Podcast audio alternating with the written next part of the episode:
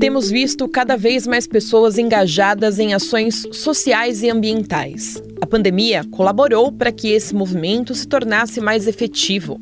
Essas ações também fazem parte de uma linha de cultura organizacional e valores que as empresas querem seguir. E isso faz toda a diferença. Aliás, muitos clientes e usuários buscam empresas que se alinham com os seus valores. E essa onda de ajudar, colaborar e incentivar dentro do empreendedorismo não vem de hoje. Em 2009, a Dell criou o Doen, um programa de empreendedorismo feminino. Trata-se de uma plataforma que possibilita o relacionamento entre empresárias do mundo todo em um ambiente que permite que elas se fortaleçam, resolvam desafios e façam negócios juntas. E aí nós entramos no empreendedorismo social, um empreendedorismo que tem como objetivo assumir um problema social para transformar a sociedade. Para falar mais desse assunto, eu converso agora com uma empreendedora social. Ela é cofundadora da agência Links e fundadora da startup Levila, que visa promover a autonomia financeira das mulheres vulneráveis por meio dos seus próprios negócios. É a Val Flor. Tudo bem, Val? Tudo ótimo, e você? Tudo bem. Val, nós vemos grandes empresas, como a Dell, por exemplo, com o programa Doen, que ajuda empreendedoras femininas a se relacionarem e criarem vínculos que agreguem nos seus negócios. E institutos como Aladas, que desenvolveu uma jornada de aprendizado que engloba cursos para aprendizados técnicos e socioemocionais, ajudando assim mulheres a se engajarem e crescerem no mercado.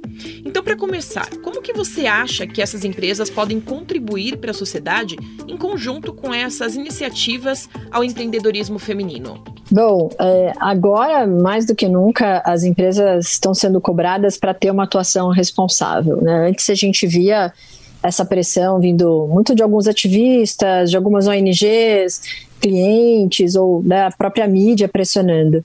Agora, acho que a grande mudança ela se dá por dois grandes motivos, né? O fluxo do dinheiro está vindo mais consciente, né? Esse movimento do ESG, né? Muito liderado pela BlackRock e, e, e sem dúvida tem feito a diferença. Começou no hemisfério norte e agora tende a vir para cá, para o Brasil.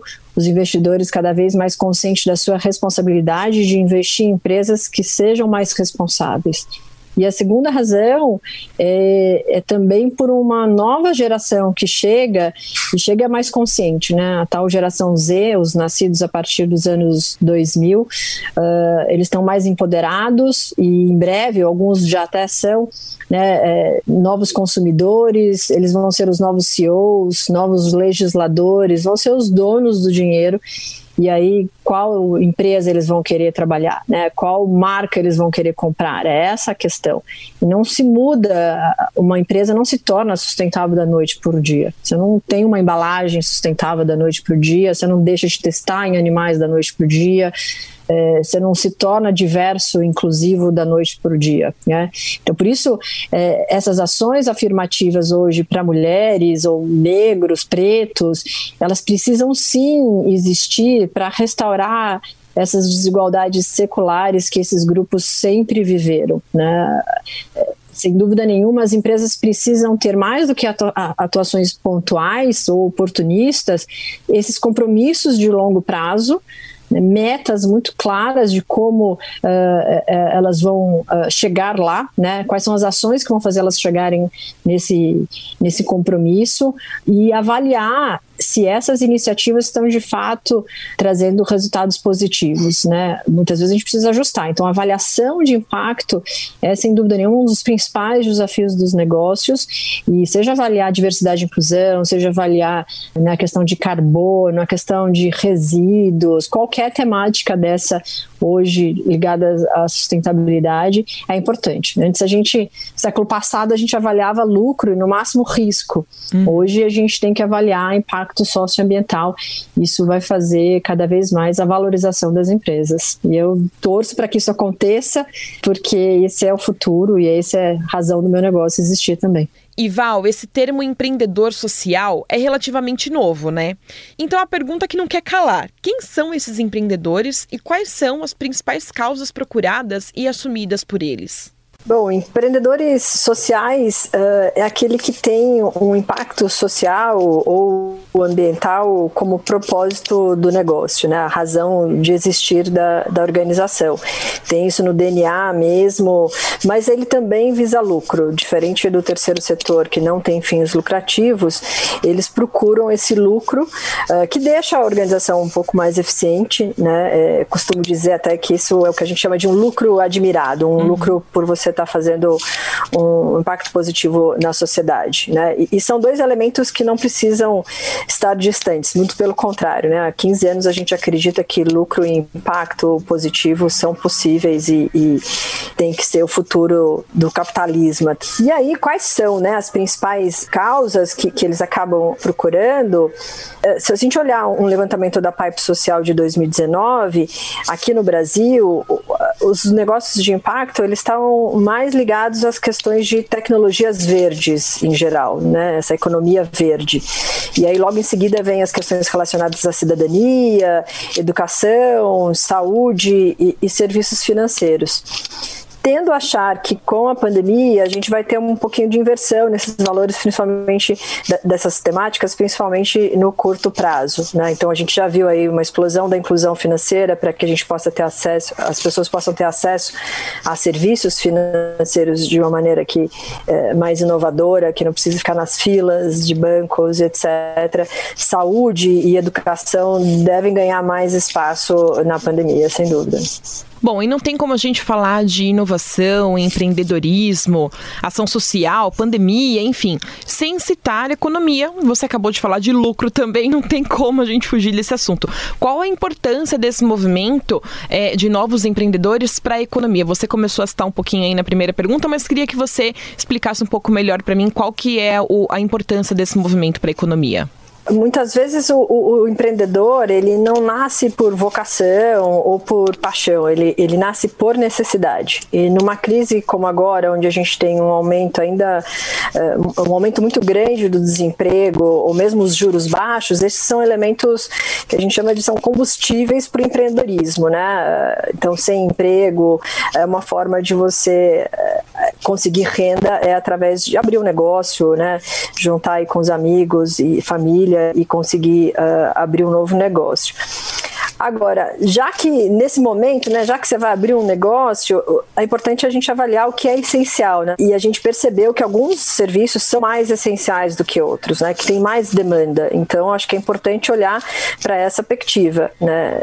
Uh, sem contar que a gente também vê esses negócios de impacto, esses negócios que de alguma forma estão beneficiando uma comunidade mais de baixa renda ou estão beneficiando o meio ambiente, né? As questões de saúde, educação, como a gente citou aqui, eles têm atraído uh, mais investidores, né? Que a gente chama de investidores de impacto. Ainda é um movimento incipiente aqui no Brasil, mas é uma tendência que, sem dúvida, eh, deve eh, cada ano aumentar ainda mais.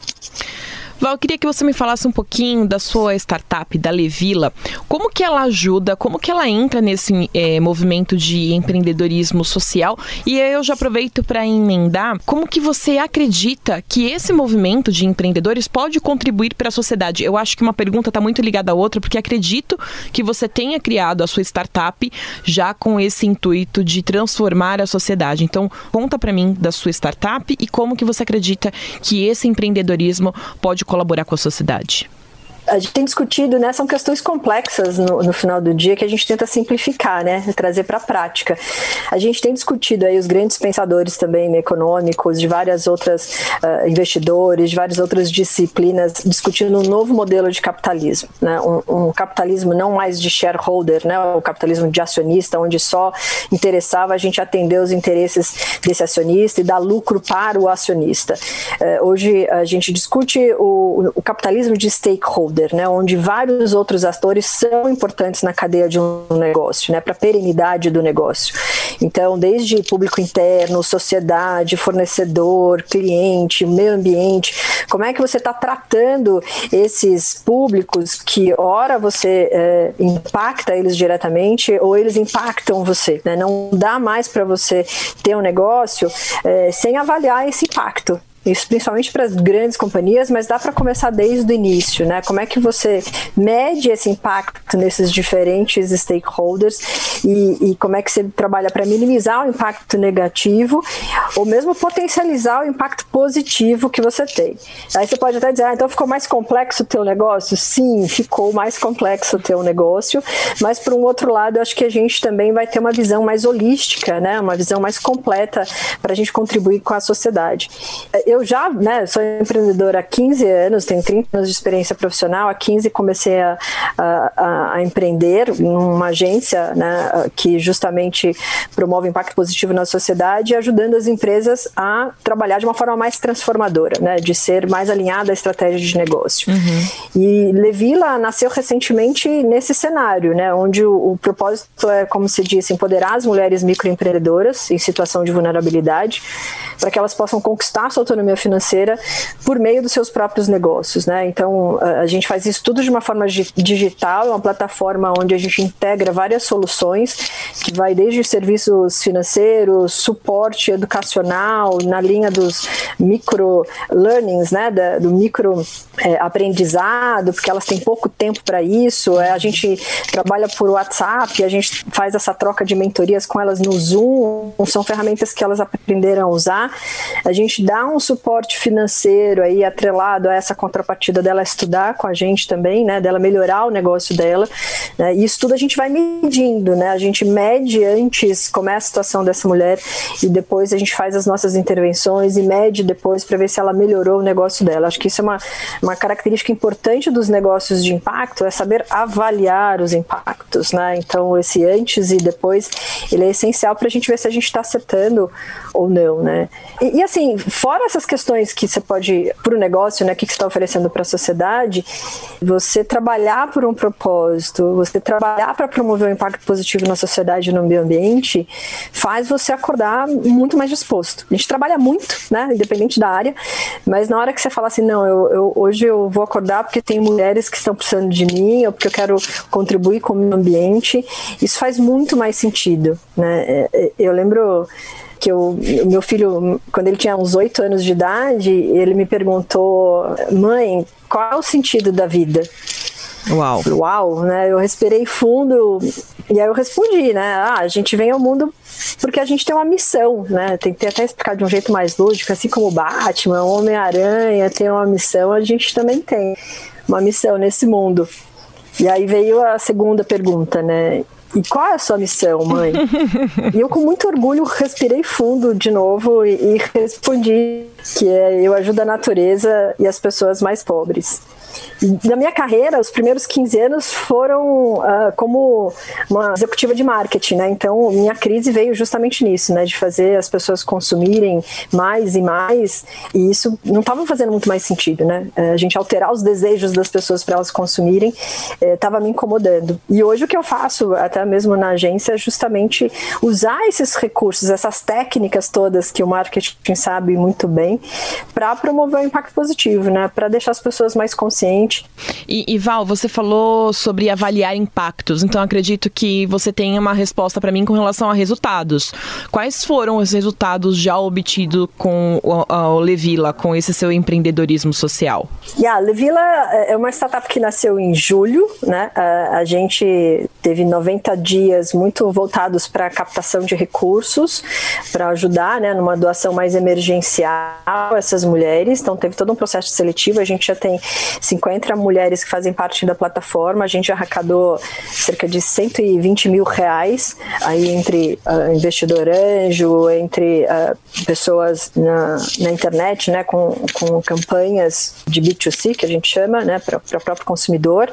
E hoje a gente tem 20 mulheres que participam mais ativamente dos nossos uh, cursos, das nossas intervenções, né, uma rede de apoio que a gente monta, estudo também digital, por meio do WhatsApp, por alguns encontros coletivos que a gente faz via Zoom. E a gente acabou de aplicar o Marco Zero, né, há dois meses atrás. Uh, estamos agora fazendo as intervenções e os resultados mais precisos, fora esses numéricos que eu já te trouxe, eles vão aparecer para a gente no final de fevereiro, né? Uhum. Porque a gente precisa de um tempo. A gente tem que entender que uh, uma intervenção como essa, ela demora um pouco para a gente obter resultados, né? Principalmente quando a gente está falando de, de, educação, de educação para empreendedorismo, né? As pessoas não sabem empreender, elas empreendem porque é a única opção na vida. Então não sabem sobre educação financeira, não sabem sobre gestão de tempo. Hoje, né, muito comum elas não saberem como divulgar seus serviços nas redes sociais, não saber como eh, quais são as outras formas de, de você fazer a entrega do seu produto quando um correio está de greve, por exemplo. Então, isso tudo tem a ver com formação e elas não têm acesso a isso. E os resultados dessa mudança, né, que a gente está chamando de do índice de alavancagem de Levila, a gente vai conhecer mesmo em fevereiro, que a gente espera ter aí já a, a segunda onda de, de entrevistas, de, de pesquisa, para a gente obter esses resultados. Eu conversei com a Val Flor, cofundadora da agência Links e fundadora da startup Levila. Val, muito obrigada pela sua participação. Obrigada, Bárbara.